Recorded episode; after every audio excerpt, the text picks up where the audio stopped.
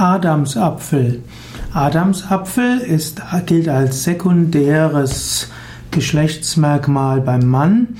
Adamsapfel ist ein Knorpelvorsprung am Schildknorpel des Kehlkopfs. Der Adamsapfel ist bei Männern etwas markanter als bei Frauen. Die Ausbildung des Adamsapfels erfolgt in der Pubertät und zwar unter dem Einfluss männlicher Geschlechtsorgane. Parallel mit dem Adamsapfel entwickelt sich auch der Stimmbruch.